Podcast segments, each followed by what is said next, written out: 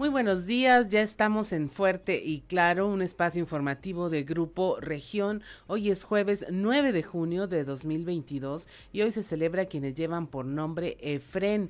Saludamos como todas las mañanas a quienes nos acompañan a través de nuestras diferentes frecuencias de Grupo Región en todo el territorio del estado. Por región 91.3 aquí en Saltillo, en la región sureste, por región 91.1 en la región centro carbonífera desierto y cinco manantiales, por región 103.5 en la región Laguna y de Durango, por región 97.9 en la región norte de Coahuila y sur de Texas, y más al norte aún por región 91.5 en región Acuña, Jiménez y del Río, Texas.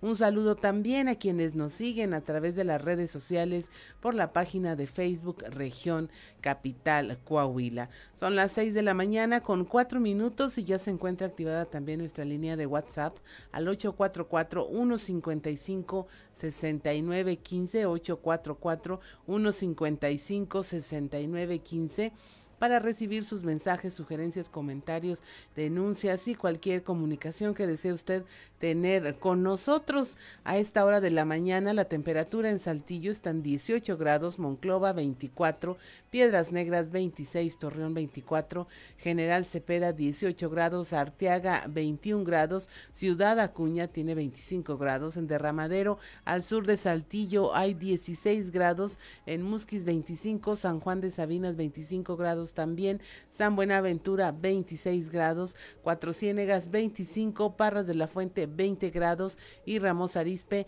19 grados centígrados. Pero si usted quiere conocer a detalle el pronóstico del tiempo, vamos con Angélica Acosta.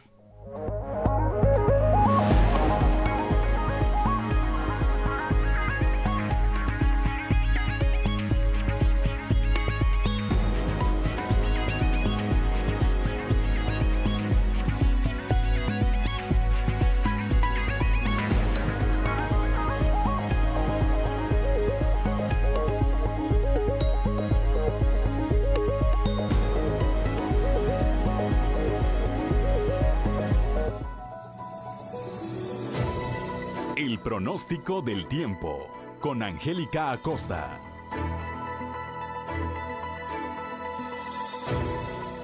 Amigos? ¿Cómo están? Muy buenos días. Mi nombre es Angélica Costa. Estoy lista para darte los detalles del clima. Ten especial cuidado con los niños menores de 5 años y los adultos mayores para evitar alguna deshidratación. Continúan las temperaturas cálidas en Saltillo, máxima de 30 grados, mínima de 17 durante el día de un cielo soleado. Pasaremos a parcialmente nublado, sin embargo se va a sentir cálido. Por la noche un cielo principalmente claro. 1% la posibilidad de chubasco para Saltillo. Monclova, temperatura cálida, máxima de 38 grados, mínima de 24. Durante el día muy cálido, una buena cuota de sol y por la noche de un cielo claro pasaremos a parcialmente nublado. 2% la posibilidad de lluvia para Monclova. En Torreón, Coahuila, muy bien, temperatura cálida, máxima de 38 grados, mínima de 25. Durante el día mucho sol, muy cálido. Por la noche un cielo claro, también cálido por la noche y 1% la posibilidad de chubasco. Nos vamos hasta Piedras Negras. Ok, ahí en Piedras Negras también temperatura cálida, 40 grados como máxima, mínima de 26. Durante el día parcialmente soleado, muy caluroso, por la noche un cielo claro 4% la posibilidad de chubasco. Ahí en Ciudad Acuña también temperatura cálida, 40 grados como máxima, mínima de 26. Durante el día muy cálido, por supuesto, vamos a tener una buena cuota de sol y por la noche un cielo claro. Cálido también por la noche, 4% la posibilidad de lluvia. Va para Monterrey, prepárese porque también se espera temperatura caliente, máxima de 37 grados, mínima de 22. Durante el día una buena cuota de sol, por supuesto, y por la noche un cielo principalmente claro. La posibilidad de lluvia, 4%. Ahí están las temperaturas para el día de hoy. Cuídese mucho, hidrátese por favor y que tenga usted un feliz y un maravilloso jueves. Buenos días.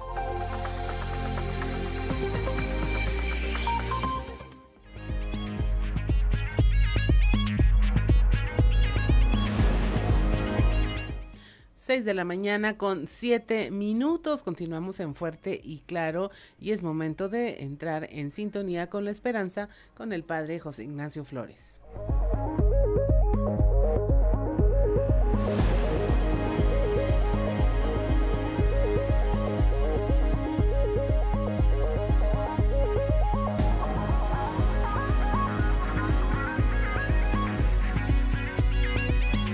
Prepárate porque estás entrando en sintonía con la esperanza.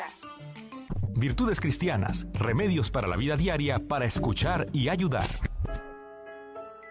Un lugar con valor y esperanza para toda la familia. Queda con ustedes el Padre José Ignacio Flores en sintonía con la esperanza.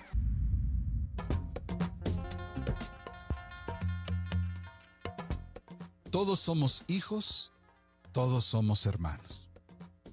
En una familia hay diferentes papeles, pero a todos nos une una identidad.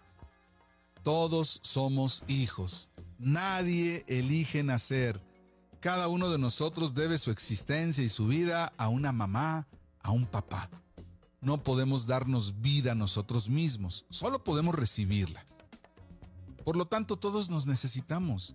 Cuando los hijos son pequeños, nos necesitan. Su vida cotidiana depende de nosotros la comida, la ropa, la salud, la comunicación, aprender a estar en el mundo. Sin embargo, incluso cuando somos adultos, todos experimentaremos la dependencia de algo y de alguien.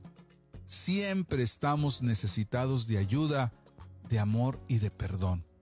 No nos hemos elegido, sino que hemos sido elegidos. Esto nos dice que la condición necesaria para entrar en el reino de Dios no considerarnos autosuficientes, sino necesitados de ayuda, de amor, de perdón. Todo aquello que los niños, especialmente cuando son niños, nos recuerdan constantemente. La familia es el primer lugar donde aprendemos a vivir la fraternidad, a la que como hijos de un solo padre, todos estamos llamados. En la familia, entre hermanos, se aprende la convivencia humana, cómo se debe convivir en sociedad. Tal vez no siempre somos conscientes de ello, pero es precisamente la familia la que introduce la fraternidad en el mundo. A partir de esta primera experiencia de fraternidad, nutrida por los afectos y por la educación familiar. El estilo de la fraternidad se irradia como una promesa sobre toda la sociedad y sobre las relaciones entre los pueblos.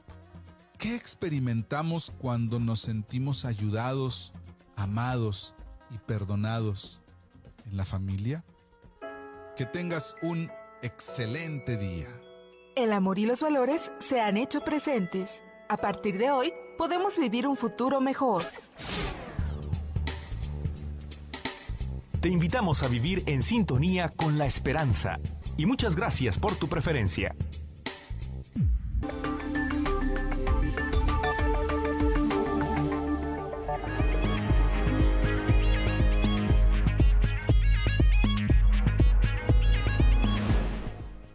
Seis de la mañana con once minutos. Estamos en Fuerte y Claro y mire, vamos a dar paso a la información más destacada generada durante eh, esta jornada.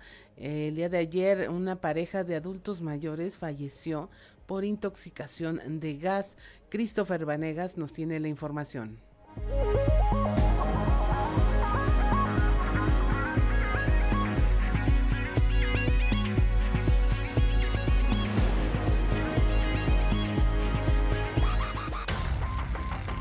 A causa de una intoxicación por gas, una pareja de adultos mayores falleció durante la madrugada de este miércoles, siendo encontrados en el interior de su domicilio en una cabaña de elegido Tierras Prietas, en el municipio de Arteaga. El pasado martes, Angélica y Baltasar, de 63 y 64 años de edad, comentaron a José Ricardo, su hijo, que irían a una casa de campo en el ejido Tierras Prietas, localizada en la carretera 107, en dirección a San Antonio de las Anasanas, en el municipio de Arteaga. Desde ese día se perdió contacto con los adultos mayores, cosa que no le pareció extraño a la familia. Sin embargo, al no tener respuesta a los mensajes y llamadas que le realizaron durante la mañana del miércoles, a la familia le pareció extraño y decidieron ir a buscarlos. Al llegar a la propiedad de Angélica y Baltasar, llamaron a la puerta sin obtener respuesta, por lo que decidieron forzar la entrada e ingresar al domicilio donde se percibía un fuerte olor a gas, encontrándolos en el piso de la cocina sin vida. Como una última esperanza para poder reanimarlos, los familiares de la pareja de adultos mayores solicitaron el apoyo del personal de bomberos del municipio de Arteaga, quienes solo llegaron para confirmar la tragedia. Ante esto, agentes de investigación criminal adscritos a la Unidad Especializada en Investigación de Homicidios Violentos de la Fiscalía General del Estado llegaron para tomar conocimiento de los decesos para trasladar los cuerpos al CEMEFO y continuar con las diligencias para entregarlos a los familiares y que se continúe con el cortejo fúnebre. Para Grupo Región informó Christopher Vanegas.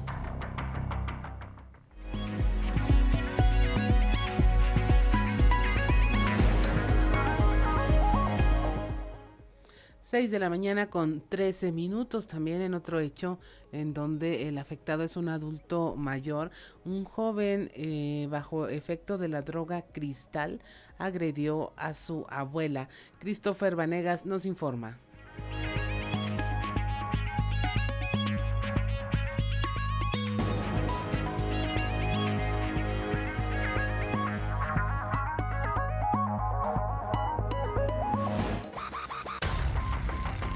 Entre la vida y la muerte se debate una mujer de 62 años quien fue atacada por uno de sus nietos cuando él estaba bajo los efectos de la droga conocida como cristal, motivo por el cual fue detenido mientras que su abuela se encuentra convaleciente en un hospital. Personal de la Clínica 2 del Seguro Social informó a elementos de la Fiscalía General del Estado que una mujer identificada como Teresa Lira, de 62 años, ingresó al nosocomio con una herida de 10 centímetros en la cabeza, además de trauma de cráneo severo, por lo que su estado de salud se reporta como delicado. Así que al hospital llegaron elementos de la Unidad Especializada en Investigación de Homicidios Violentos, quienes tomaron conocimiento de estos hechos e iniciaron con las investigaciones para esclarecerlos, entrevistándose con la familia de la afectada.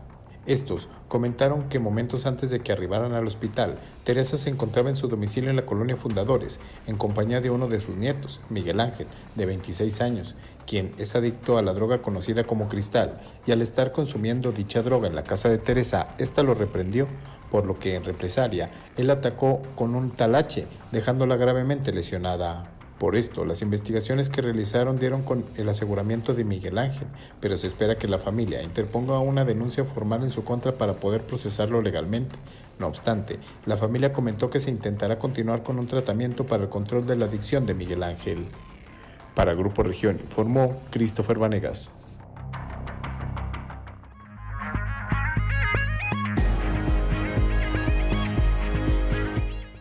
6 de la mañana con 15 minutos en lo que va de eh, todo 2021. El Centro de Identificación Humana logró la recuperación de 17 cuerpos. Eh, Christopher Vanegas nos tiene los detalles.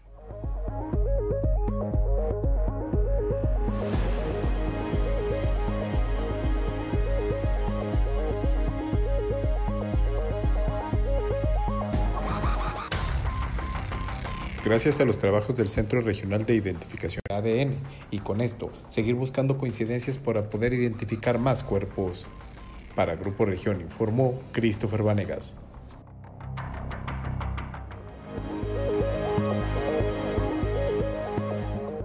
6 de la mañana con 17 minutos.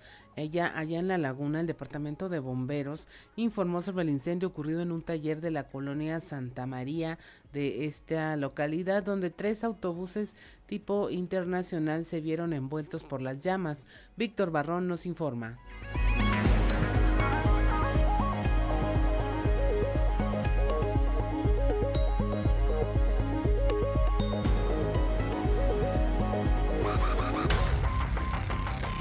El Departamento de Bomberos de Torreón informó sobre el incendio ocurrido en un taller localizado en la colonia Santa María de esta ciudad, donde tres autobuses de pasajeros se vieron envueltos por las llamas.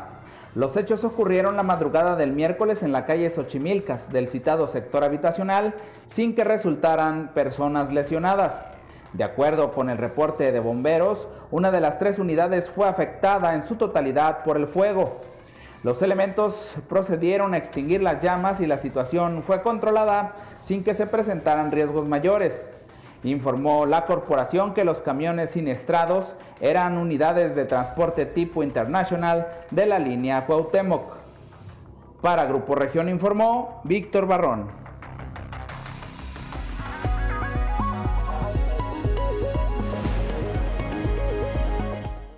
6 6 de la mañana con 19 minutos allá en la región centro, en Monclova, el director de Seguridad Pública Municipal, Juan Alcocer, habló de cómo se tuvo que contener una riña entre estudiantes de las secundarias 4 y de la secundaria 29.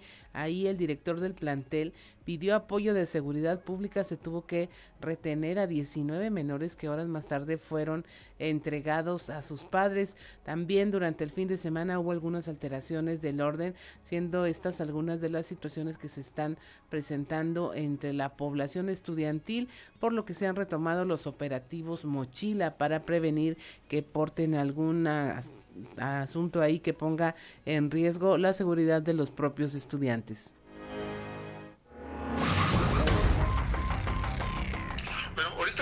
tenido un hecho relevante que fue este que se registró en la 29, donde supo el directivo de que iban a llegar jóvenes a golpear algunos alumnos y nos avisó y se hizo la presencia y efectivamente fueron llegando y se logró hacerlo disuasivo, no hubo ninguna persona golpeada y como quiera, este, cuando alteraron el orden público se detuvo un promedio de 19 menores. Se había hablado... Es el hecho más relevante que hemos tenido hasta ahorita, pero no hubo porque por ahí anduvo circulando un video de una persona con la cara lastimada, pero no fue aquí.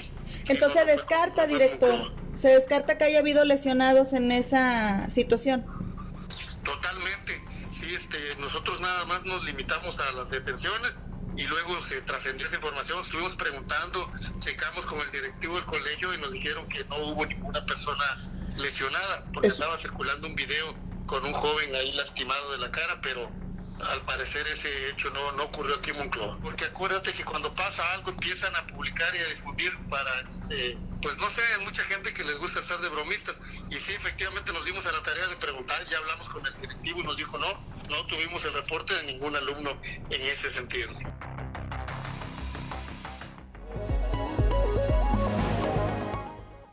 Seis de la mañana con 21 minutos, estamos en Fuerte y Claro, regresamos.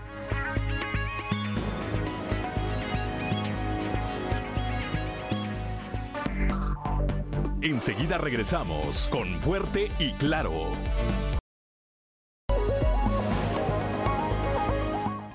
6 de la mañana con 26 minutos y usted nos sigue a través de la radio. Escuchó a Cristina Aguilera con un éxito del año 2000 ven conmigo y eh, vamos a tener Cristina en el resto de los cortes para que no se la pierda.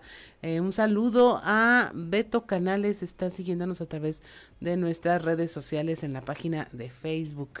Síganos y comparta. Y es momento de presentarles nuestra portada del día de hoy del periódico Capital, un medio de grupo región en donde nuestra nota principal pues es como a causa de una intoxicación por gas, una pareja de adultos mayores falleció durante la madrugada de este miércoles. Fueron encontrados en el interior de su domicilio en una cabaña en el ejido Tierras Prietas en el municipio de Arteaga. Le hablamos también de eh, cómo ya se dio a conocer la lista de ganadores del Premio Estatal de Periodismo 2022 que realiza el gobierno del estado. Tres preseas se llevó Grupo Región, una para nuestro director editorial y compañero de Fuerte y Claro, usted lo conoce y lo escucha todos los días, Juan de León, que resultó ganador en la cobertura en vivo en radio. También nuestro compañero Sergio Peinbert, allá responsable del área de noticias en La Laguna, recibirá la presea por 30 años de trayectoria dentro del periodismo, mientras que nuestro columnista Antonio Zamora, quien también usted escucha todos los días con su colaboración especial, será reconocido por nada más que eh, 40 años de ejercicio periodístico. Esto lo tenemos también en nuestro, nuestra portada del día de hoy. También le hablamos de cómo al hablar sobre la posible llegada de otra caravana migrante que se dirige ante la frontera entre México y Estados Unidos, el gobernador refirió que ya es bastante injusto que la federación no tome cartas en el asunto como para que deje esta responsabilidad de atención en los gobiernos estatales y pues de que se va a privilegiar los intereses de la entidad. Escasea cerveza en Saltillo, los bares y cantinas empiezan a tener problemas ya para surtir la cerveza eh, para venta ante la dificultad que tienen las cervecerías para embotellar el líquido entre eh, la escasez de vidrio a nivel nacional. Esto lo señaló un representante de los bares y cantinas, Raúl Calderón Pineda. Y hablamos también de cómo en Torreón se está implementando, al igual que en países del primer mundo, el sistema de justicia civil está en ciernes en algunos municipios de la República Mexicana, entre ellos Torreón, que se encuentra en proceso de incorporación con este sistema.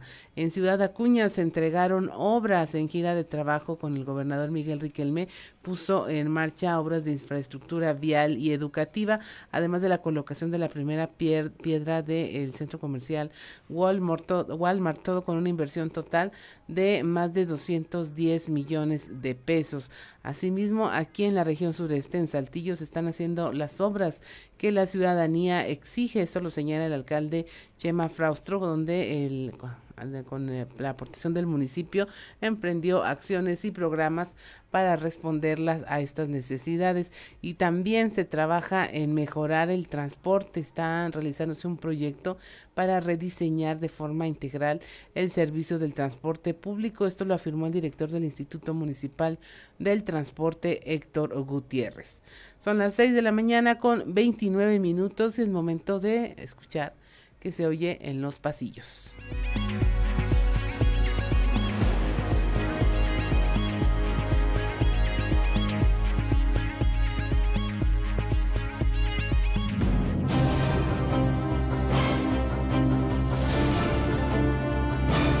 Y en el cartón de hoy, La sombra del enano, que nos presenta al diputado federal Brígido Moreno, enorme, imponente, mirando hacia abajo, hacia un Emilio de Hoyos chiquito, chiquitito, volteándole también a ver hacia arriba. Por Acuña anduvo ayer el gobernador Miguel Riquelme, que en esas tierras recibió la buena de que una vez más apareció como el gobernador mejor evaluado en el país, de acuerdo al estudio que al respecto lleva a cabo mes con mes la empresa Mitofsky. ¡Lo logramos, muchachos! ¡Misión cumplida! Muy temprano, el mandatario estatal inició gira por ese municipio, acompañado, entre otros, por Francisco Saracho Navarro, con quien se dio tiempo hasta para ir a desayunar a conocidos antojitos. ¿Este es tu ídolo? El mío sí. Y si bien la gira fue exitosa, quien una vez más demostró su estatura política fue Emilito de Hoyos, quien olvidó invitar a los eventos al diputado federal Brígido Moreno e incluso mencionarlo. El mal momento fue salvado, obviamente, por el gobernador Riquelme, quien distinguió al legislador federal. Sobra decir la andanada de críticas que se le vinieron al muy verde alcalde. Eh, no me digo, no me parece que este chico sea muy listo. Allá por el norte también, a quien se recordó con afecto e innumerables publicaciones en las redes sociales fue al exalcalde Fernando Purón, en un aniversario más de su trágico fallecimiento. Por la Ciudad de México y específicamente con su líder nacional Alejandro Moreno, anduvo ayer Rodrigo Fuentes, presidente del PRI de Coahuila, con quien analizó temas y rutas hacia el 2023. Síganme muchachos, vamos a entrar con todo.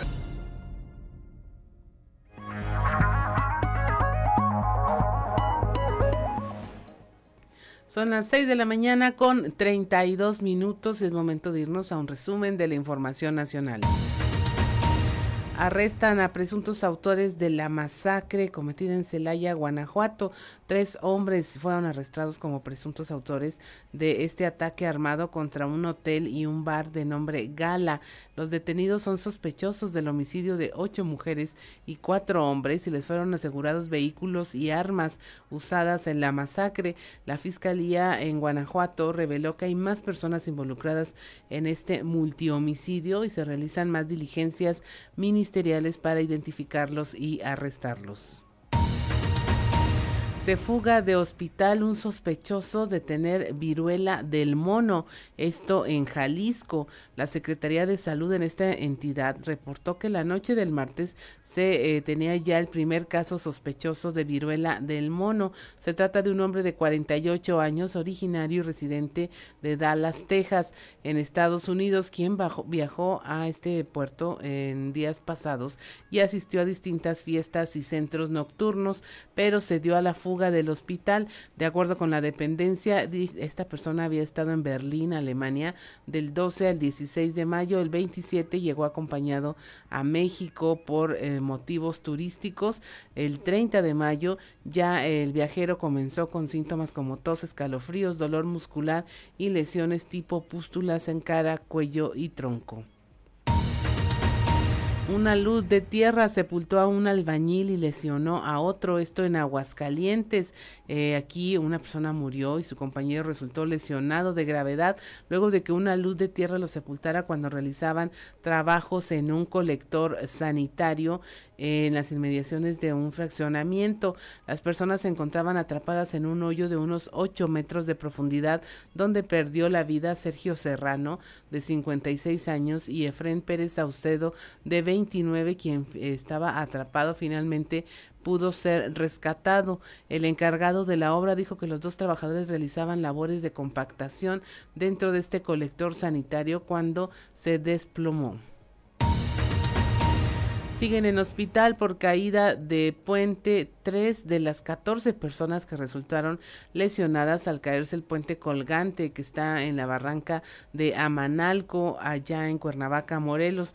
Esto durante un recorrido de reinauguración que encabezó el propio alcalde José Luis Uriostegui y su comitiva. Se mantienen bajo cuidado médico una regidora que sufrió fractura en el pie izquierdo, un regidor que tuvo una lesión en el cuello y en la pierna derecha, además de fractura de costillas, y la presidenta del DIF Cuernavaca y esposa del alcalde María Zagal, que también sufrió una fractura en el pie izquierdo.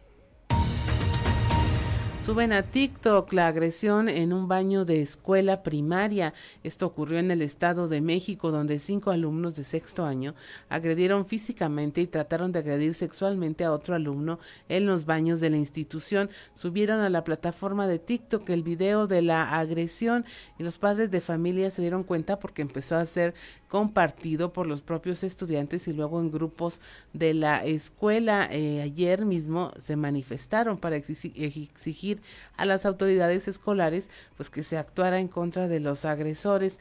Ya otros dos menores habrían denunciado haber sido víctimas de este tipo de ataques, además de niñas que dijeron ser acosadas por los mismos adolescentes. Y finalmente ya en Monterrey se están presentando compras de pánico por la escasez de agua. Ya limitaron la venta de agua embotellada ante la escasez porque las familias han recurrido incluso a sustituir el agua ah, potable por jugos o refrescos, botellas de suero y algunos adultos han incrementado las compras de cerveza ante la escasez de agua potable que sufre la zona metropolitana de Monterrey por los cortes diarios que dejan a los usuarios con solo seis horas diarias de suministro. El líquido, dicen los usuarios, aún sale de las llaves turbio con lodo y otras impurezas, lo que ha brillado a comprar estas botellas de agua. Se inició, dicen, con las más baratas, pero actualmente no se consigue de ninguna marca o presentación. Y hasta aquí la información nacional. Ahora vamos a dar paso a la información generada en el estado en voz de nuestros reporteros en cada una de las regiones. Desde Ciudad Acuña, nuestro compañero Ricardo Ramírez nos habla de esta posible llegada de la caravana migrante. El gobernador eh, Miguel Riquelme ya se pronunció al respecto. Debemos de proteger los intereses de Coahuila, afirmó Miguel Ángel Riquelme Solís, gobernador del estado, al hablar sobre la caravana de migrantes que se dirige a las fronteras de Ciudad Acuña y Piedras Negras. Mencionó que atender este tipo de problemas corresponde al gobierno federal y no a los estados y municipios. Sin embargo, habrán de hacer frente y responder ante esta problemática. Las consecuencias de quién son responsabilidad? ¿De nosotros porque vamos a enfrentar el reto? No, no está ni siquiera en nuestra, jurisdicción, ni en la del alcalde ni en la mía pero siempre hemos actuado responsables y lo vamos a volver a hacer. Lo que sí quiero que quede claro es que con la simpleza que se dice, ahí va una caravana de 10 mil o 12 mil migrantes. ¿Qué no se entiende el problema social de una caravana de ese tamaño? ¿Qué no se entiende que no se puede garantizar los derechos de la población migrante Así vamos a hacer todo lo que esté a nuestro alcance porque nosotros no nos rajamos. Pero, y además, debemos de proteger los intereses de Coahuila. El gobernador del estado comentó que hasta el momento el gobierno federal no ha dado ningún informe en torno a la caravana. Sin embargo, habrán de duplicar los esfuerzos en materia de seguridad para garantizar la seguridad en nuestro estado. No, ha habido un comunicado de manera directa ni conmigo ni con la secretaria de, de seguridad. ¿Qué es lo que estamos haciendo? Mantenemos los filtros en todas nuestras fronteras y, las, y, los posibles lugares donde generalmente o tradicionalmente ellos tratan de burlar a la autoridad para llegar hacia cualquiera de nuestras fronteras. Hemos incrementado el operativo, lo vamos a incrementar todavía más en las próximas, en las próximas horas. Informó para Fuerte y Claro Ricardo Ramírez. 6.39 de la mañana también en la región carbonífera se, se está tocando ya este tema eh, del blindaje ante la nueva ola migrante. La información con Moisés Santiago. Muy buenos días Juan y Claudia, a todo nuestro amable auditorio que nos escucha en todo Coahuila. En la información que tenemos para el día de hoy, ante la amenaza de una nueva caravana de migrantes se mantiene un blindaje en la carbonífera para frenar esta problemática. El delegado de la Fiscalía General del Estado, Ulises Ramírez Guillén, así lo dio a conocer. Esto es lo que comenta. En este caso, este, en, la frontera siempre se lleva a cabo una reunión este, donde participa el fiscal general. Estamos esperando, como tú lo mencionas, eh, si, va, eh, si, va, a dar esta caravana, pues bueno, las instrucciones correspondientes. Se ha estado trabajando en el tema de migración, no se ha dejado de trabajar en el mismo. Este, seguimos trabajando de manera coordinada con el Instituto Nacional. Aquí en la región carbonífera ya nos han presentado eh, casos de rescate o de aseguramiento, así que pero seguiremos pues, muy al respecto. Estamos trabajando en eso desde en cuanto al blindaje de, la región, pero sobre todo en el tema de, migrantes, bueno, seguimos ahí muy, muy de la mano con, las autoridades federales. Las formas migratorias y, los documentos que se tienen para estar legalmente en el país, obviamente es un tema del Instituto Nacional de Migración. Cuando se hace una, o se tiene contacto con una persona que es un extranjero, inmediatamente lo que se hace es ponernos en coordinación con ellos para que ellos, que son la autoridad correspondiente, nos digan cuál es el estatus de esta persona. Es decir, puede estar hospedado en algún hotel y se hace alguna revisión y si la persona está legalmente en el país, indudablemente pues que se le debe dar este, eh, su libertad correspondiente. Pues de esta manera se está tratando de blindar la carbonífera y evitar, evitar que esta problemática continúe. Desde la región carbonífera, para el Grupo Región Informa, su amigo y servidor Moisés Santiago. Que tengan un excelente día. 6:41 de la mañana, estamos en Fuerte y Claro, regresamos. Si usted nos sigue en la radio, está escuchando a Cristina Aguilera con su canción Genio Atrapado. Y bueno, continuamos con la información. Se complica el abasto de cerveza en bares y cantinas aquí en la región sureste. La información con nuestro compañero Raúl Rocha. ¿Qué tal compañeros? Buen día. Información para hoy. Los bares y cantinas de Saltillo comienzan a tener problemas para surtir la cerveza para su venta ante la dificultad que tienen las cervecerías para embotellar líquido ante la escasez de vidrio que a nivel nacional existe, dijo Raúl Calderón Pineda, asesor de la Unión de Bares y Restaurantes Bar de Coahuila. Agregó que han tenido algunas complicaciones para lograr en ocasiones las unidades de cervezas que requieren los establecimientos. Fíjate que sí, este, pero es un tema que hablamos con las cervecerías los, ellos refieren que es eh, por escasez de vidrio y que es a nivel pues, regional y mundial, ¿no? Y que viene peor, viene peor la escasez. Eh, nosotros conseguimos con las cervecerías ya que nos digan, oye, pues es que si no tengo, yo la donde tú quieras, para, donde tú vayas. Yo no tengo problema con eso, pero sino cuando se su marca, dice, pero eh, viene peor la, la, situación. Entonces andamos viendo posibilidades, situaciones de traer de otros lados donde haya para poder garantizar el abasto aquí para los, para los clientes, ¿no? Los dos. Los dos este, tienen el mismo problema los dos. Pero el problema de ellos es que ya no embotellan aquí. Si tú le haces un pedido a la cervecería, aunque dan los dos, la cervecería te hace lo mismo, lo pide más adelante. Esta es la información para el día de hoy. Buen día. 6 de la mañana con 48 minutos tras una falla en los sistemas del Servicio de Administración Tributaria del SAT. Esta dependencia está eh, obligando a los patrones y trabajadores a presentar la constancia fiscal. Esto, bueno, hay información al respecto en voz de Tadeo Vargas, quien es abogado laboral. La información con nuestra compañera Norma Ramírez. Muy buenos días, esta es la información desde Piedras Negras.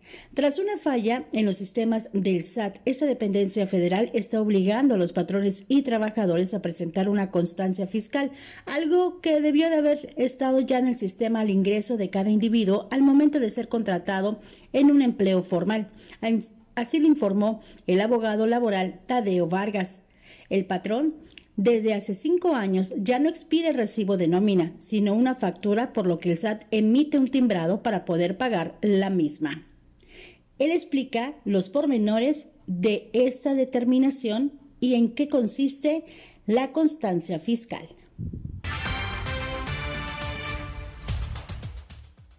Para el 4.0, el SAT pide que se verifiquen ciertos datos de quien recibe la factura, no propiamente solo del trabajador, sino de todas las facturas que se emitan. El nombre, el domicilio, código postal y la actividad a la que se dedica. Son cosas que ya el patrón, en este caso, tiene que poner en el CFDI o en esa factura que él emite por el pago de la nómina de cada trabajador. Como esta facturación ya está entrando en vigor, el patrón forzosamente tiene que tener estos datos y aquí el, cuestionamiento es, ¿y si yo no tengo mi constancia o si yo no entrego mi constancia, ¿es válido que me dejen de pagar? No.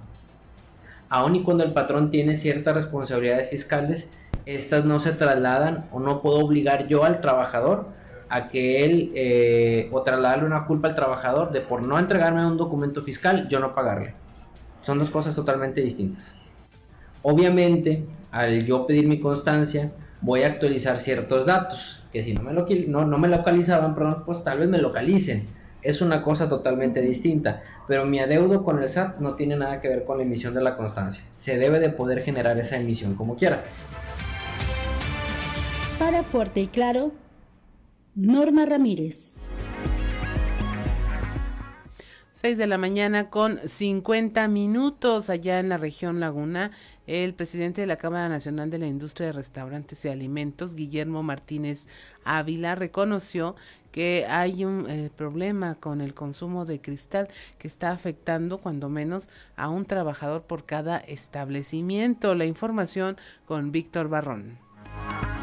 Buenos días amigos de Grupo Región. En temas de la laguna, Guillermo Martínez, quien es presidente de la Canirac en la región lagunera, eh, reconoció que una problemática como es el consumo de cristal afecta eh, cuando menos a un trabajador por cada establecimiento del gremio de restaurantes en la región, situación que pone de manifiesto la necesidad de aplicar estrategias orientadas a la prevención de este problema. Escuchemos a continuación parte de lo que nos platicó. Mira, la verdad que, como bien lo comentas en ese tema que tuvimos la reunión de seguridad donde se arrojaron los datos y los resultados en cuanto a índices delictivos y se tocó el tema, como bien lo comentas, del consumo que ha sido cada vez va más en aumento el consumo del cristal. Y hicimos nosotros, por parte de, de Canidad, hicimos este planteamiento o este pronunciamiento de ver cómo pudiéramos abatir este consumo que cada vez lo vemos más frecuente en nuestros jóvenes y en la cual el alcalde pues estuvo también muy de acuerdo e incluso se habló de generar alguna campaña de publicidad donde podamos nosotros inhibir de alguna forma que el consumo de nuestros jóvenes pueda estar incrementándose. Y en el, nosotros ahí pusimos un planteamiento en el que yo, de los números que, que, hemos nosotros sacado dentro de la industria, sabemos que cuando menos sí existe un caso por cada sucursal o por cada negocio, cada restaurante en el que tenemos algún joven que ya ha probado de esta sustancia y en el que se habla, bueno, pues no solamente de lo adictivo que es, sino de lo que también hace y, y genera cambios donde hay trastornos como el que cuando la, la inhalan o la ingieren esta, esta sustancia, pues vuelve a los jóvenes un poco más violentos. Creo que son temas que debemos ahorita, estamos a tiempo. Esto es todo en la información. Desde La Laguna reportó Víctor Barrón. Un saludo a todo Coahuila.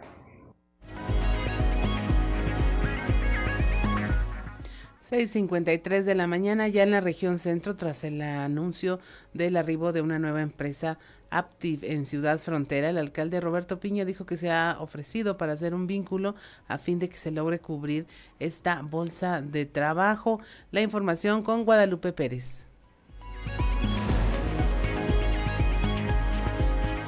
Muy buenos días, saludos desde la región centro. El alcalde habló en relación al anuncio que se hizo de la llegada de la empresa Aptiv a Ciudad Frontera. El alcalde Roberto Piña precisó que se está haciendo todo el trabajo pertinente en coordinación con el Estado y por supuesto para brindar todas las facilidades que se puedan para que esta empresa se concrete aquí. Estamos esperando indicaciones por parte del gobierno del estado para lo que tiene que ver con los temas de vinculación, de coordinación para la capacitación de todo el personal que se va a contratar. Nosotros ofrecimos a la compañía, a Aptiv, ser eh, un vínculo de unión entre ellos y lo que van a ocupar para la bolsa de trabajo. Y sobre todo para concretar su acercamiento con las universidades y con las eh, instituciones educativas de nivel industrial aquí en la región. Entonces en eso estamos esperando que ellos comiencen a generar sus necesidades para nosotros ser facilitadores de, lo, que, de lo que viene. Todo lo que, lo que se le ofrece a una empresa en cuanto a incentivos fiscales para que ellos se puedan instalar aquí en la ciudad, lo que le ofrece cualquier ciudad en cualquier estado del país. Esta es una guerra, todos andamos buscando la manera de que las empresas lleguen aquí y bueno, nosotros les, las condonaciones fiscales que son las normales, ¿no? Prediales, instalaciones, este, uso de suelo, todo lo que se necesita para que llegue la empresa aquí. Nosotros ya teníamos el, en conocimiento todo el tema de la empresa. El tema es que no teníamos autorización para hacerlo de manera pública.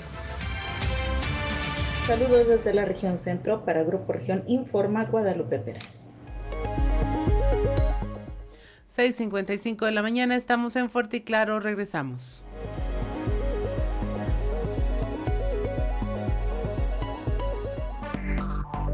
Enseguida regresamos con Fuerte y Claro.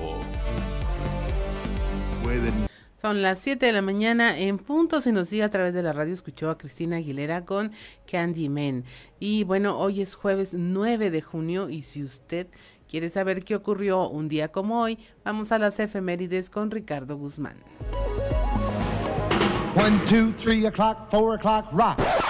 ¿Quiere conocer qué ocurrió un día como hoy? Estas son las efemérides con Ricardo Guzmán.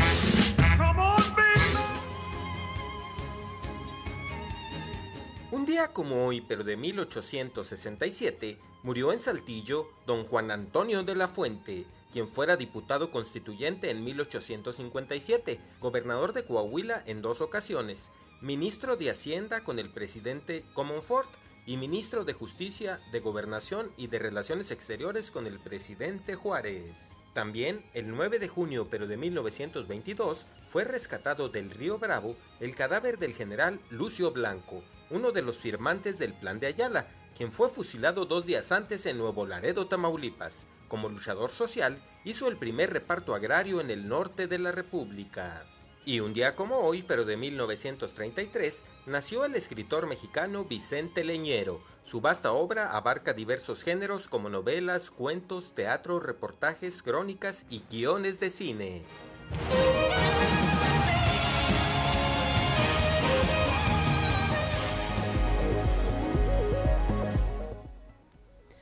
Ya son las 7 de la mañana con dos minutos y continuamos con la información. Ya va a ser la feria del libro en Monterrey y Coahuila, es el estado invitado. La información con Leslie Delgado. Buen día, informando desde la ciudad de Saltillo. La secretaria de Cultura en el estado, Ana Sofía García Camil, dio a conocer que Coahuila será el estado invitado para la edición 2022 de la Feria Internacional del Libro de Monterrey en este sentido, explicó que buscará no solo promover la literatura coahuilense, sino también como un destino turístico. A continuación, escucharemos la información. Porque eh, con esta invitación que se nos hizo también a, participar en la, Feria del Libro de, de Monterrey, que es la primera vez que esta importante feria eh, pues eh, tiene un, bueno, un estado invitado, nunca habían tenido ningún invitado este, en cuanto estado.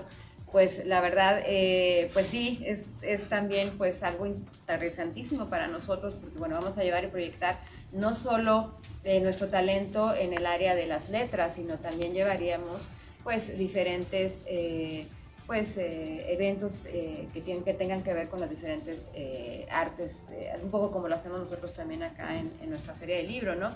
E incluso también llevar pues temas de gastronomía, temas turísticos, aprovechando que pues vamos a estar en otro estado, ¿no? Entonces estamos muy contentos, contentos, contentos con esto, perdón. Y obviamente eh, pues es justo en las fechas en las que hacemos el Festival Julio. Agradezco la intervención y deseo que tengan un excelente día. 7 de la mañana con cuatro minutos al darse a conocer la lista de ganadores del Premio Estatal de Periodismo 2022 que realiza el gobierno del estado.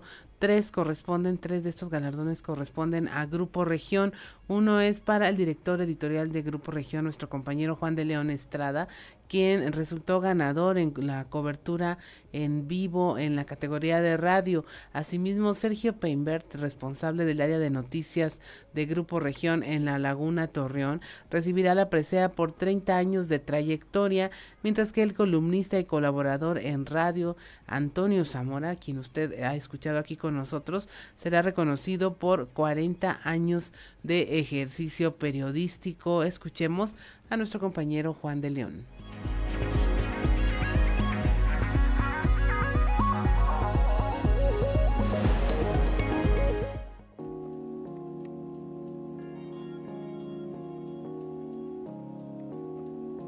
Es una satisfacción, eh, más allá de la trayectoria que no la, que no la minimizo, son 36 años, el hecho de que reconozcan o de que tu trabajo sea reconocido, eh, siempre te ayuda a hacer esa pausa en el camino para saber que estás haciendo las cosas bien. Creo que ninguno hacemos periodismo para que nos premien, hacemos periodismo como una forma de vida.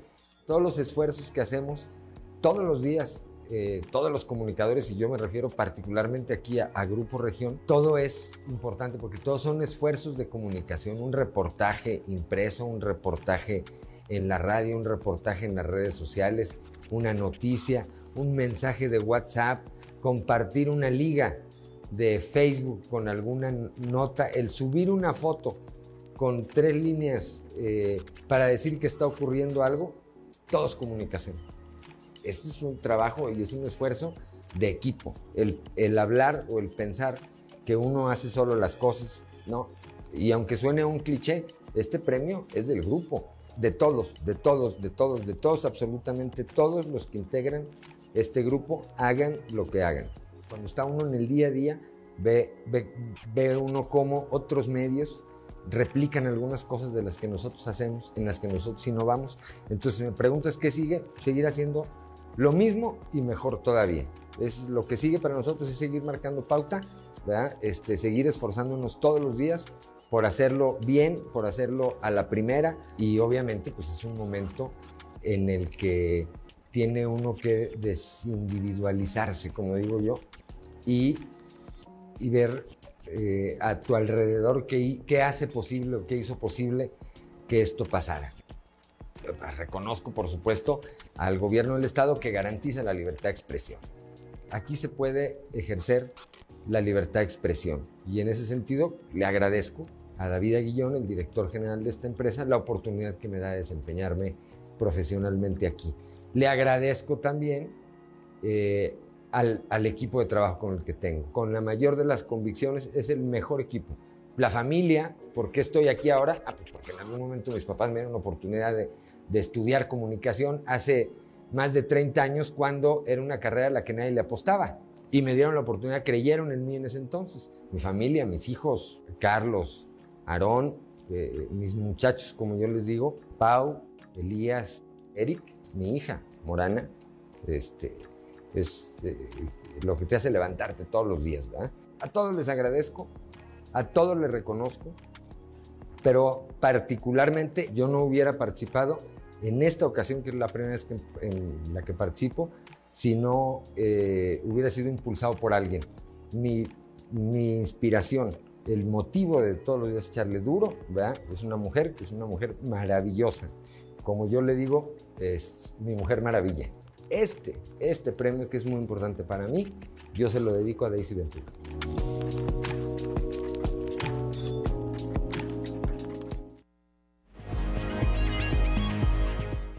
7 de la mañana con 8 minutos. Pues una felicitación a todos nuestros compañeros y a nuestro director David Aguillón por estas preseas para Grupo Región. Continuamos con la información. La Canacintra Sureste de aquí en Coahuila está a la espera de la autorización de 100 mil pesos que eh, solicitaron al Consejo Estatal de Ciencia y Tecnología para apoyar a los proyectos que se presenten en el Diplomado de Divulgación de la Ciencia que está convocado por la Cámara bajo la dirección de Eduardo Garza.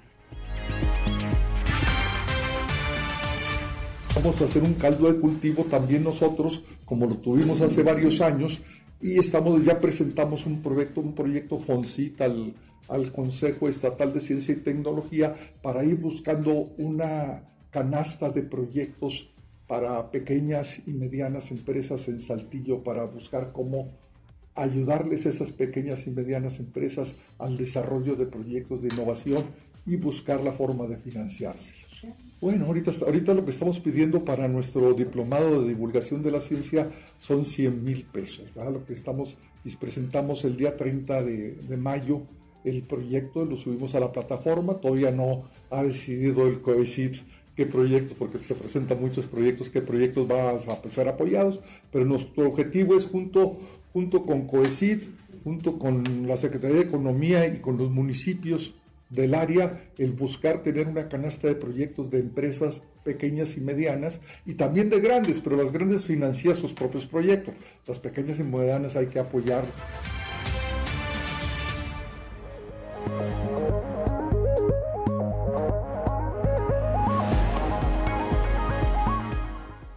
7 de la mañana con 10 minutos y es momento de nuestra conversación del día de hoy. Y me da mucho gusto tener en la línea a Alberto Jicotenca, el director de la Casa del Migrante aquí en Saltillo, para hablar de este tema del cual usted ha escuchado diversas aristas y opiniones sobre que se está preparado o no para una nueva eh, caravana del migrante, eh, que si se debe atender, que quién y pues ya hay una experiencia previa y quienes tienen la experiencia en la atención a la población migrante, pues sin duda está en la Casa del Migrante con Alberto Jicotencat y queremos platicar con él precisamente de este tema. Alberto, ¿se puede estar preparado? Para una ah, migración de este tipo. Ya ocurrió una vez con resultados bastante eh, cuestionables, es una ola permanente y de repente que te digan que vienen en camino todos al mismo tiempo, pues sí pone a las autoridades nerviosas. Eh, ¿Cuál es la experiencia que se debería de aplicar en este caso, Alberto? para no caer en los mismos errores y para no deshumanizar este fenómeno. Espacio, pues mira, la pregunta es, es, difícil de contestar. Me parece que, que como sociedad tendríamos que ser muy solidarios e intentar dar una respuesta y como Estado también. Sin embargo, como bien dices, un número tan grande de personas, en este momento se calcula que son un poco más de 10.000 personas, pues dar una respuesta inmediata a, una, a un número tan grande de seres humanos, pues también resulta extremadamente difícil y, bastante difícil también es pensar en que vamos a poder tener la capacidad humana, la capacidad eh, técnica para poder dar respuesta a un contingente de 11.000 personas. Sin embargo, compartirte que estas 11.000 personas ya se encontraban en Tapachula. Es decir, lo que está sucediendo ahora es que esta gente empieza a caminar pero inclusive hay más de 11.000 personas varadas en Tapachula intentando regularizar su situación migratoria en México y que no lo han logrado. Es decir, municipios tan pequeños como Tapachula en términos pues eh, de territoriales están enfrentando una crisis muy fuerte y ahora estamos aquí preocupados y con justa razón pero hay municipios que le están pasando con retos o están pasando retos muy complejos desde hace ya muchos años y que no ha habido respuesta adecuada de parte del Estado. La diferencia ahora es que pues esta gente empieza a moverse y estamos o, podría, podríamos vivir eh, pues ciertas consecuencias de una crisis que se está viviendo en el sur del país. Y pues bueno, la verdad es que eh, si nosotros estamos preocupados, pues imagínense cómo se encuentra el, municipio de Tapachula, el estado de Chiapas, eh, pues que en este momento están viviendo una crisis que lleva ya muchos años y que no han logrado solventar. Así es, porque no todos tratan de pasar de manera ilegal al país, sino que realmente algunos de los conflictos se han dado justo afuera de las estaciones migratorias y donde se supone que tendrían que hacer eh, todos esos eh, procedimientos y trámites para ayudarlos. Se han multiplicado exponencialmente el número de, personas que buscan desde refugio hasta asilo político, que buscan la protección vía legal y ni siquiera a esas se les ha podido dar respuesta. Pero lo que sí tendremos que entender es que cuando llegan al norte del país, las condiciones de esta caravana, pues de salud, de salud emocional, de salud física, eh, económica, pues se han agravado enormemente. Sí, en definitiva, eh, aproximadamente se calcula que entre el 70 y el 80% de la gente que vive en la caravana pues son de origen venezolano, pero también se, se nos comparte que hay cerca de 3.000 niños y niñas y hay un ciento de mujeres embarazadas. Entonces, pues sí, es, es una población que, como bien nos compartes, pues es complejo la atención y cuando llegan aquí al, al norte del país, pues en definitiva los retos crecen enormemente por, por la vulnerabilidad de esta población. Ahora, sí hay que mencionar que las últimas caravanas, que no han sido tan grandes como esta, pero también hablábamos de 8.000 personas, 9.000 personas, las últimas caravanas del 2021 y, y la primera del 2022, pues sí recordarle a la gente que pues fueron disueltas, que su último punto fue la Ciudad de México y a partir de ese momento pues la, las caravanas se disolvieron. Y esta disolución tiene mucho que ver con eh, pues la presión que ejerció la Guardia Nacional, eh, la presión política que también ejercieron diferentes gobernadores. Entonces, pues eh, tampoco tenemos la certeza que estas 11.000 personas lleguen al, al, lugar donde, donde dicen que, que desean llegar que en este caso para esta caravana va a ser la ciudad de Piedras Negras. Ya tenemos otras experiencias en donde estas caravanas son disueltas y pues mucha gente es detenida para ser deportada y muchas más pues se van separando de, de la, del contingente y van llegando, pero van llegando lentamente, no, no con este número de 11.000 personas. Entonces, pues en este momento no sabemos si efectivamente van a poder lograr su objetivo de llegar todas las personas juntas, las 11.000. Estamos en la expectativa, pero yo personalmente, ¿no? sin, sin poder asegurarlo, creo que por la política migratoria que estamos viviendo actualmente va a ser muy difícil, muy difícil que este contingente de 11.000 personas tenga la capacidad y la posibilidad de poder llegar hasta, hasta el municipio de Piedras Negras aquí en Coahuila. Al menos no en, no en bloque, Alberto. Exactamente, al menos no en bloque. Sin embargo, compartirte que sin caravana, actualmente en municipios como Piedras Negras y Acuña, hay días en que reciben en un solo día hasta 500 personas. Entonces, pues eh, la crisis eh, ya empieza a, vivirse desde hace ya pues aproximadamente dos meses, ¿no? Esta, esta presencia de personas ya que empieza tan grande y efectivamente si es que no llegan en bloque, van a ir llegando a cuentagotas, pero este cuentagotas se concentra en las fronteras y empiezan ya situaciones de crisis por la falta de capacidad de atención. Entonces, lo que nos compartes es muy cierto, eh, que, no lleguen en bloque no quiere decir que no lleguen, y que, que no lleguen en bloque no quiere decir que no tengamos una situación de crisis humanitaria que a la cual no está habiendo una adecuada respuesta ni de parte del gobierno federal, ni de parte de los gobiernos estatales, ni de parte de los gobiernos municipales. Alberto, ¿y no se vuelven más doblemente vulnerables cuando ya vienen separados, desgregados, solos? Sí, son doblemente vulnerables, evidentemente, porque la fuerza que las caravanas han encontrado está en la unión y en la gran cantidad de personas que, que, ya caminan. Y efectivamente, cuando viajan solos, cuando las, las caravanas pues se van disolviendo, pues la gente tiene que, caminar pues en pequeños grupos de 10, 15 o máximo 20 personas. Y pues cuando cuando los grupos el grupo se separa y se hacen pequeños pequeños contingentes pues están a merced de la delincuencia común pero también de la delincuencia organizada. Entonces sí la separación les ponen en una situación de vulnerabilidad y las caravanas se han creado justo para eso para para protegerse no no es que la gente quiera pasar en contingente por una razón desconocida no la razón es muy clara y es que es la forma más segura de poder caminar pero a pesar de esto, pues la, violencia que se crecido en contra de las caravanas por parte de la Guardia Nacional, pues las ha disuelto desde diciembre del 2021. Así es. Finalmente, Alberto, ¿qué nos toca hacer como ciudadanos? Porque también se criminalizó mucho que si dabas ayuda, que si dabas un aventón, pues ya estabas faltando a la ley. ¿Qué sí podemos hacer?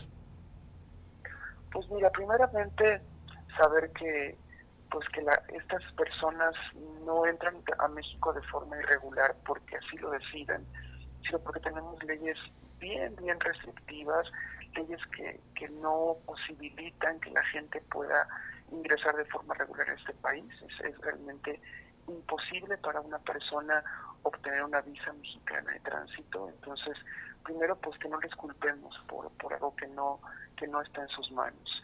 Eh, segundo, pues también México atraviesa una crisis económica, ¿no? La, subida de, la canasta básica nos está asfixiando todos los días y es bien difícil que podamos también tender una mano cuando apenas estamos sobreviviendo en el día a día. Pero si por alguna razón tenemos algo que compartir con esta gente, pues que la podamos dar, pero si no lo podemos hacer, al menos que no los señalemos, no los maltratemos, no los veamos como seres humanos de segunda son seres humanos que están pasando por una situación compleja, por una crisis muy fuerte, pero pues eso no nos da derecho a pensar que son personas que merecen menos que nosotros y que nosotras. Entonces, pues básicamente eso, y si podemos tener la mano, pues darla, y si no la podemos tener porque también pues la, situación económica es muy difícil también para nosotros y nosotras, pues no los criminalicemos, entendámosle y pensemos que pues la vida no la tenemos asegurada y que en algún momento nosotros mismos pudiéramos estar en, esa, en ese mismo contexto. Así es, Alberto. Pues muchas gracias por conversar esta mañana con nosotros en este tema tan, tan humano y tan que de repente se nos olvida que así como no nos gusta que traten a nuestros migrantes en otros países, eh, hablando particularmente del vecino del norte, pues tampoco deberíamos de tratarlos así nosotros a ellos. Muchas gracias, Alberto. Que tengas una excelente jornada. Al contrario, un abrazo a todos. Hasta luego. 7 de la mañana con 21 minutos. Estamos en Fuerte y Claro. Regresamos.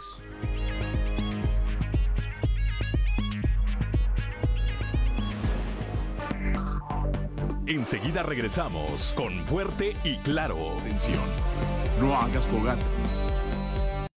O bosques está prohibido. No tires basura de la mañana, 7 de la mañana con 26 minutos y ya tenemos en la línea a don Antonio Zamora y pues hoy es un doble placer de conversar con él porque tenemos la oportunidad de felicitarlo por el galardón que recibió en el Premio Estatal de Periodismo porque pues se dice fácil pero permanecer en esta carrera como periodista pues sí, sí implica muchísimas cosas y muchísimo esfuerzo, pasión, entrega, eh, lealtad a esta profesión. Muy buenos días, don Antonio, y muchas felicidades. Gracias, Claudia. Fíjate que un día este, me dice una de mis hijas, me dice, ¿te gusta estar más en el trabajo que en tu casa? Oh, oh.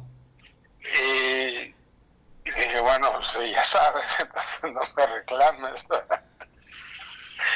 ¿Por qué? ¿Por qué? Pues, pues sí, no, porque eh, el trabajo del, periodismo es, absorbente y más cuando vas a, una casa editora donde, donde tienes un puesto de, de lo que sea, de reportero, de jefe de información, de subdirector, de director. Este, tienes muchos pues muchas cosas, te la pasas ahí en el periódico, ¿no? Y hay mucha gente que, que piensa que uno la tiene facilita y todo ese tipo de cosas y la verdad es que no. Te agradezco mucho tu, tu felicitación, Claudia, felicito también a, al compañero Juan de León eh, este, y al compañero de allá de, Torreón, 30 años, porque 30 y 40 años se dice, se dice muy fácil y, la verdad, pues, eh, aparte de que hacemos lo que nos gusta, ¿no, Claudia? Así es, y es una, un tema de resistencia, eh, más allá de ponerse la camiseta o no, porque pues puede trabajar uno en diferentes medios, la, la camiseta está bien puesta con uno mismo, eh, con una misma, y, y el tema es resistencia, porque ¿cuántos amigos no conoce usted que ejercieron periodismo un año, dos años, eh, y lo dejaron? y añoran esa parte de su vida y la echan de menos, pero eh, tampoco podemos estar hablando de que todos pueden cumplir estos 40 años que está cumpliendo usted. Pues eh, gracias, gracias Claudia. Y, este, pues ya lo chivié, se nota como que lo chiviamos. Mandé, ya me chiviaste. Sí, se nota como pues que déjame platicar un poquito de, de, grilla, de, política.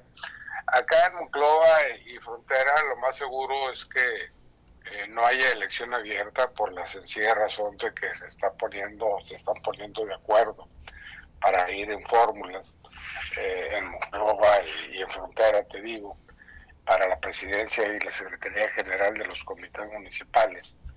Eh, en Monclova, por ejemplo, se escucha el nombre, no, no se escucha, van, van, a ir en fórmula Cristina, la diputada federal Cristina Mezcua y Roberto Plata Jr., y por el lado de frontera, eh, Patricia Cardona y Mario Martínez. Eh, hay que recordar que Cristina Mezcua es diputada federal por el tercer distrito y Pati Cardona es eh, la suplente precisamente de, Cristina, y pero Pati vive en, la ciudad del Riel, en Ciudad Frontera. Ambas han hecho un magnífico papel eh, Patricia ha respondido con creces. Yo creo que le va a tocar una oportunidad interesante de, hacer política desde los cuadros básicos del Partido Revolucionario Institucional. Y, pues bueno, comentarte también que estuvo por acá el secretario de Inclusión y Desarrollo Social, Manolo Jiménez Salinas, llegó desde temprano a Muclava, se reunió con personas de la llamada sociedad civil, eh, luego comió con un grupo de, de, que se simpatizan con el exalcalde de Saltillo. Por la tarde, ayer mismo, Jiménez Salinas visitó la ciudad de, aquí la ciudad del Riel, frontera, en un salón de la colonia occidental, donde dio a conocer el proyecto Mejora eh, temas como cemento, impermeabilizante, pintura bajo costo, etc, etc.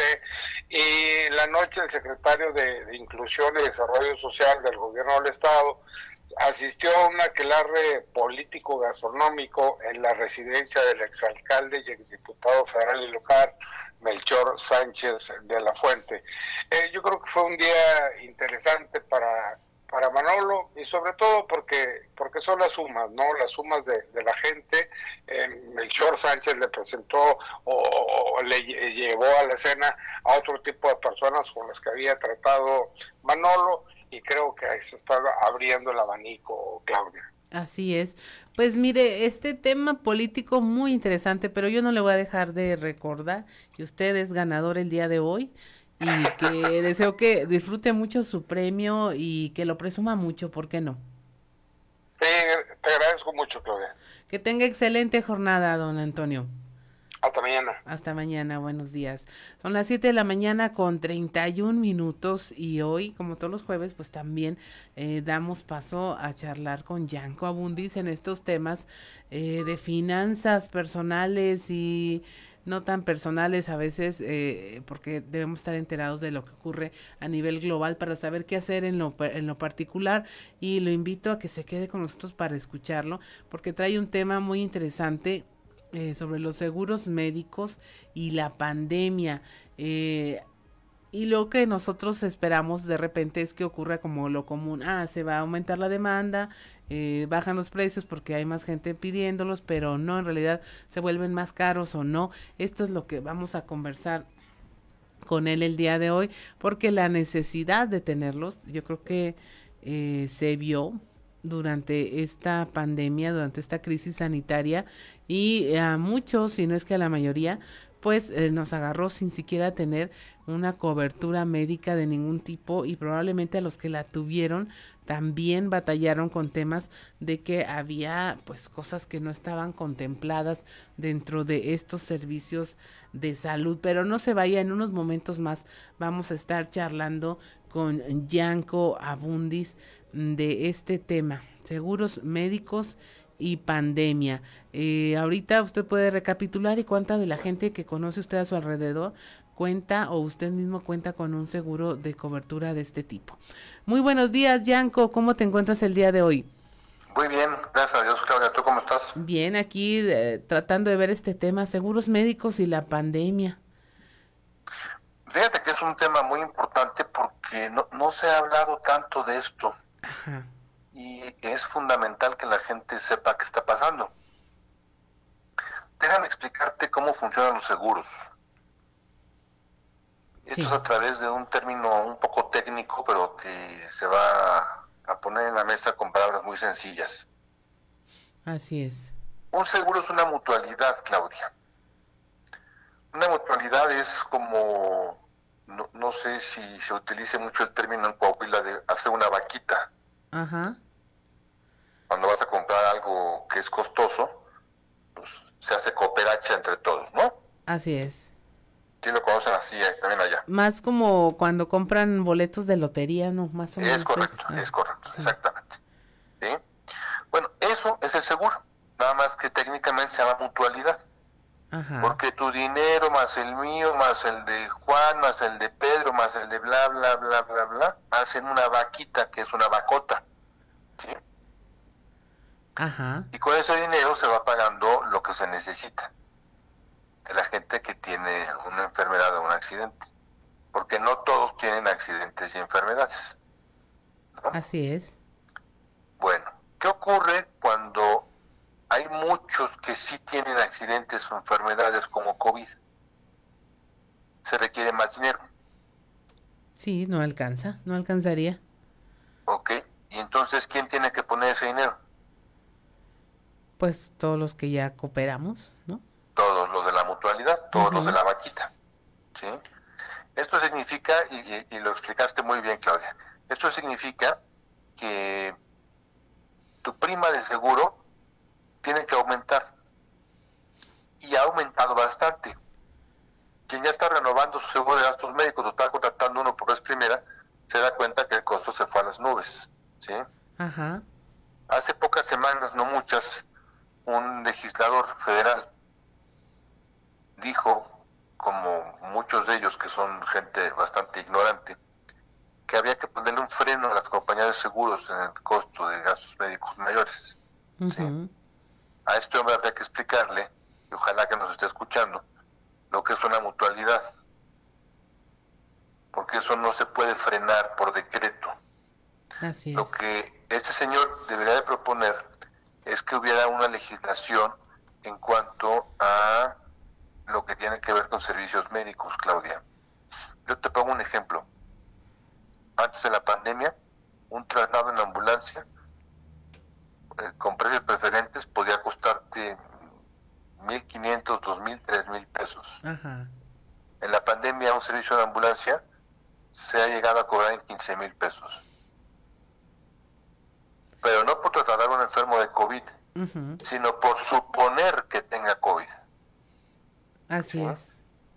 Y los hospitales cobran lo que quieren, los hospitales te dan un pañuelo desechable y te cobran cuatro cajas, los hospitales te dan una pastilla para dolor de cabeza y te cobran cuatro cajas, los hospitales de repente a un hombre le cobran toallas sanitarias femeninas, ¿no? Cosas de esa naturaleza que están documentadas ¿sí? Y yo no escucho que alguien hable de eso, Claudia. No, no, de hecho, si alguna persona se llega a interesar en el tema y pregunta en las comisiones de arbitraje médico si, si solo aumentaron las quejas y dicen que no. Nadie se quejó, nadie habló del tema. Y no quiere decir que no estuviera ocurriendo. No escucho, ¿sí? Ajá. Tú vas con algunos pseudomédicos y antes de preguntarte cómo te llamas y qué te duele, te preguntas si tienes seguros de gastos médicos. Sí y te dicen hacemos que pase. Lo que esta gente no comprende es que los que pagamos esos platos rotos somos la mutualidad. ¿Sí? Así es. Porque, la aseguradora no pierde, la aseguradora ¿sí? tiene un, año malo y, y, el siguiente lo recupera cobrándote más. Porque así funciona. Porque además son negocio. ¿Sí? Sí. Y luego las compañías piensa mucha gente que son multimillonarias. No es cierto. Hay compañías de seguros que ahorita están quebrando, Claudia. No van a quebrar porque la legislación es muy fuerte, porque tiene mucho capital atrás. Obligatoriamente por ley tiene mucho capital atrás. Pero están, como se dice vulgarmente, pariendo chayotes. Y esto el gobierno no lo ve. A quien habría que regular es a los servicios médicos porque hay un abuso brutal, brutal, brutal, Claudia, en los costos de los servicios médicos. Y mira, más allá de que tú eres doctora y que estudiaste y que eres muy picuda, y que quieres cobrar dos mil pesos una consulta, bueno, es un mercado libre. Eso yo lo entiendo, lo acepto. Si tú cobras eso y quien te lo pague, pues que te vaya bien. El problema, el problema gravísimo problema, es que abusen. Y es que te operan de la nariz porque no te gustó tu perfil, ¿sí? Y dicen que fue un accidente. Para que la compañía de seguros Para justificar. Ajá. ¿No? Y te operan de una cosa, te quitan la barriga, ¿no? Y ya inventaron que fue apendicitis. O sea, lo que estoy diciendo está documentado, Claudia, es, es, de la vida real. aquí me hace recordar algunos casos de por acá. ¿Sí? Y, y, dónde está la ética de la gente y la ética de los médicos y de los hospitales? Y ni mucho cuidado. Así es, y ni hablemos de la mutualidad que debería de existir para tener un servicio público gratuito de calidad, eh, regulado y normado y prestado por el propio gobierno para garantizar el derecho a la salud, simplemente. Lo dijiste perfectamente Claudia, como algunos países nórdicos de Europa, ¿no? Que tienen los servicios, te cobran muchos impuestos, pero todo lo que te dan es de primer nivel. O sea, si a mí me dan todo de primer nivel, mira, es algo que, yo no puedo entender. ¿Cómo me salgo del tema financiero? Me voy a uno que ejemplifica muy bien lo que estamos platicando. En todo el país pavimentan y dejan las coladeras como agujeros. Sí. O sea, ¿por qué no lo pueden hacer bien? Que dure 10 años el asfalto. Por ladrones y por corruptos, esa es la respuesta. Y ese tema es similar a lo que pasa en servicios médicos, por ladrones y por corruptos. Y el gobierno no mete mano en eso, Claudia. Así es. Y entonces yo que pago gastos médicos mayores, tengo que pagar las consecuencias, tengo que pagar un incremento brutal, ¿sí? y que llega a cierta edad en donde dices, híjole, o cómo pago gastos médicos mayores, ¿no? Así es, Yanko. Ya nos quedamos enojados, Yanko. Totalmente. Mejor enojados que tristes, dicen por ahí. Eso sí, Claudia. Muchas gracias, Yanko. Que tengas un excelente día. Gracias. Buenos días. Siete de la mañana con 41 minutos. Estamos en Fuerte y Claro. Regresamos.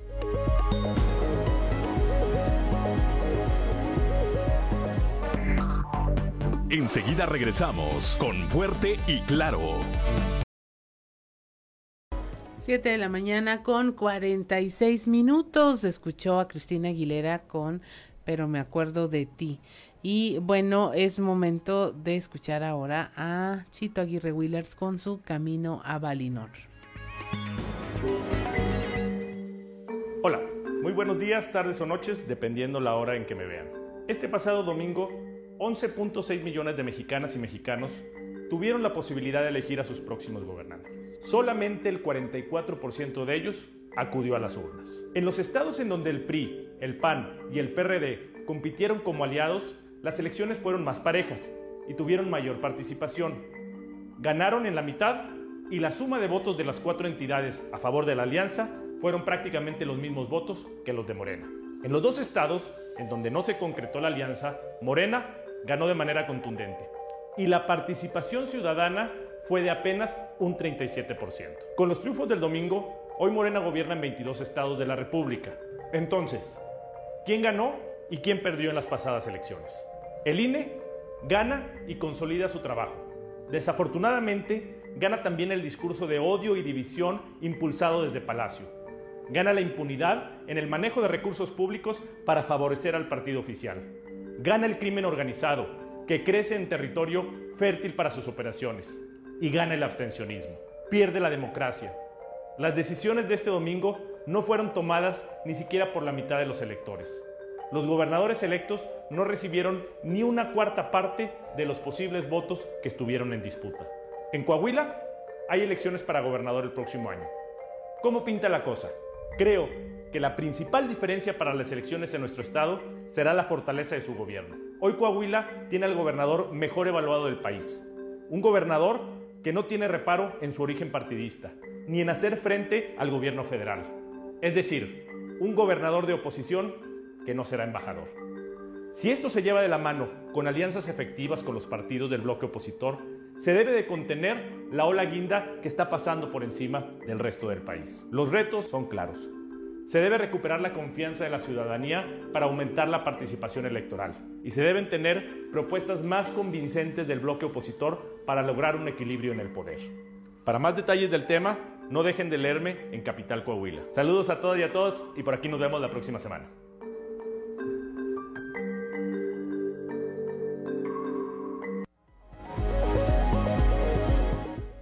7 de la mañana con 49 minutos. En gira de trabajo, el gobernador de Coahuila, Miguel Riquelme, puso en marcha obras de infraestructura vial y educativa, además de la colocación de la primera piedra del centro comercial Walmart con una inversión total de más de 210 millones de pesos. También con recursos por 36 millones se realizó la modernización vial de la carretera Santa Eulalia y la calle Reginaldo Ramón, obra entregada por el gobernador a la población de Ciudad Acuña. Este proyecto es parte del corredor económico del norte que brindará fortaleza a Coahuila y permitirá una mayor oportunidad de inversión.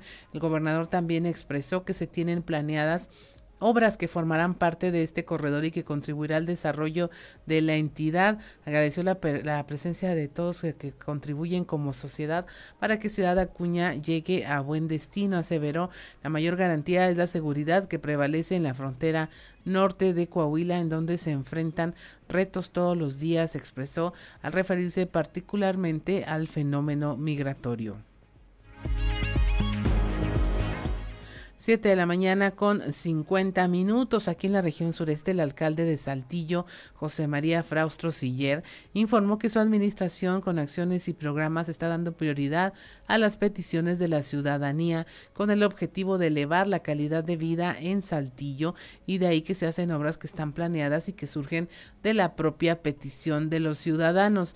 Eh, Chema Fraustro destacó que en poco más de seis meses de gobierno se han impulsado acciones del Plan Municipal de Desarrollo 2022-2024 en el cual están plasmadas las necesidades de la ciudadanía. Se han destinado todos los esfuerzos, dijo, para echar a andar estos programas que respondan a las verdaderas necesidades de la población. El alcalde también eh, dijo que se han trabajado de manera coordinada con el gobernador Miguel Riquelme en seguimiento a las reuniones semanales de seguridad.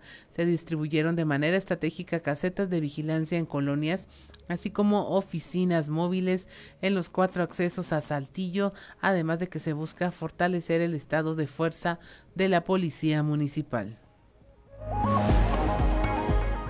7 de la mañana con 51 minutos y es momento de irnos al mundo de los deportes con Noé Santoyo. Resumen Estadio con Noé Santoyo.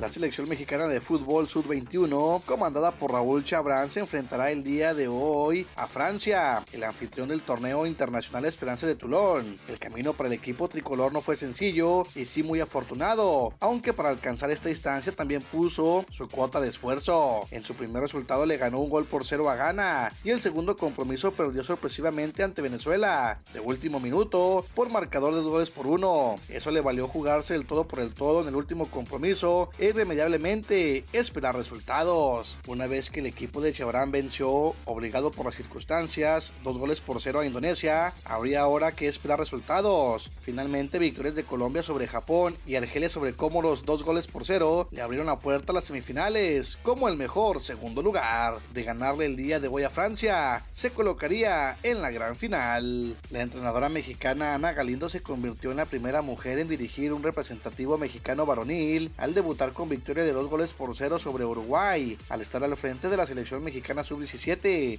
Los anotadores fueron Daniel Valencia de Santos Laguna y Emilio García de los Bravos de Juárez, lo que permitió que Ana Galindo pudiera debutar con victoria en la gira por tierras asiáticas. De la mano de sus jóvenes figuras Jason Tatum y Jaylee Brown, los Celtics de Boston se impusieron este miércoles 116 a 100 a los Warriors del Golden State y vuelven a dominar las finales de la NBA por un global de 2 a 1.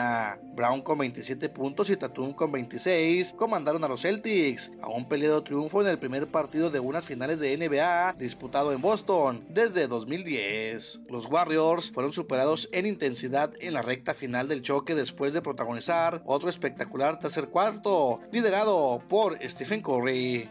Ron de Jorge Sesma en el octavo capítulo le dio el triunfo a los algodoneros de la Unión Laguna seis carreras por tres sobre los guerreros de Oaxaca para conseguir su cuarta serie consecutiva y mantenerse en pleno ascenso en la presente temporada. La serie entre guerreros y algodoneros concluirá el día de hoy con Josh Corrales anunciado por los de casa y Jorge Pérez por el equipo visitante. El duelo dará inicio a las 19.30 horas. Con el juego empatado a 10 carreras y pasada la medianoche, el cubano Dariel Álvarez detonó home run de tres anotaciones, que le permitió a los zaraperos de Saltillo vencer en 10 episodios, 13 carreras a 10 a los Tigres de Quintana Roo, igualando el compromiso a una victoria por equipo, tras el segundo juego de la serie número 14 de la temporada, celebrado en el remodelado Estadio Beto Ávila del Caribe mexicano. En otro encuentro, Antonio Lamas pegó gran slam en la parte baja del segundo rollo para remontar montar un déficit de 6 carreras y con esto los Pericos de Puebla derrotaron 13 carreras a 6 a los aceleros de Monclova en el segundo juego de la serie.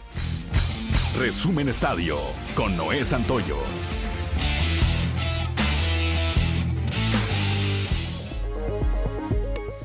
7.55 de la mañana es momento de despedirnos. Le damos las gracias por habernos acompañado en este espacio informativo. A nombre de Ricardo López en los controles, de Ociel Reyes y Cristian Rodríguez. A nombre de Ricardo Guzmán, nuestro productor, y del titular de este espacio informativo, Juan de León Estrada. Mi nombre es Claudia Olinda Morán y esto fue Fuerte y Claro.